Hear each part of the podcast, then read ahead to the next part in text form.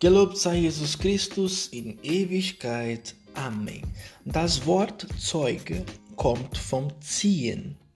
Das Lebensbeispiel des Irenäus möchte uns hinter Christus herziehen, damit wir ihm auf die Spur kommen. Glauben bedeutet Denken durch das Evangelium.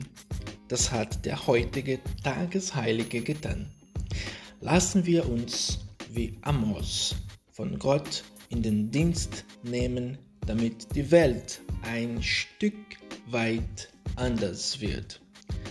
Lassen wir uns auch ohne Angst leben, weil der Herr im Boot mit uns ist. Gelobt sei Jesus Christus in Ewigkeit. Amen.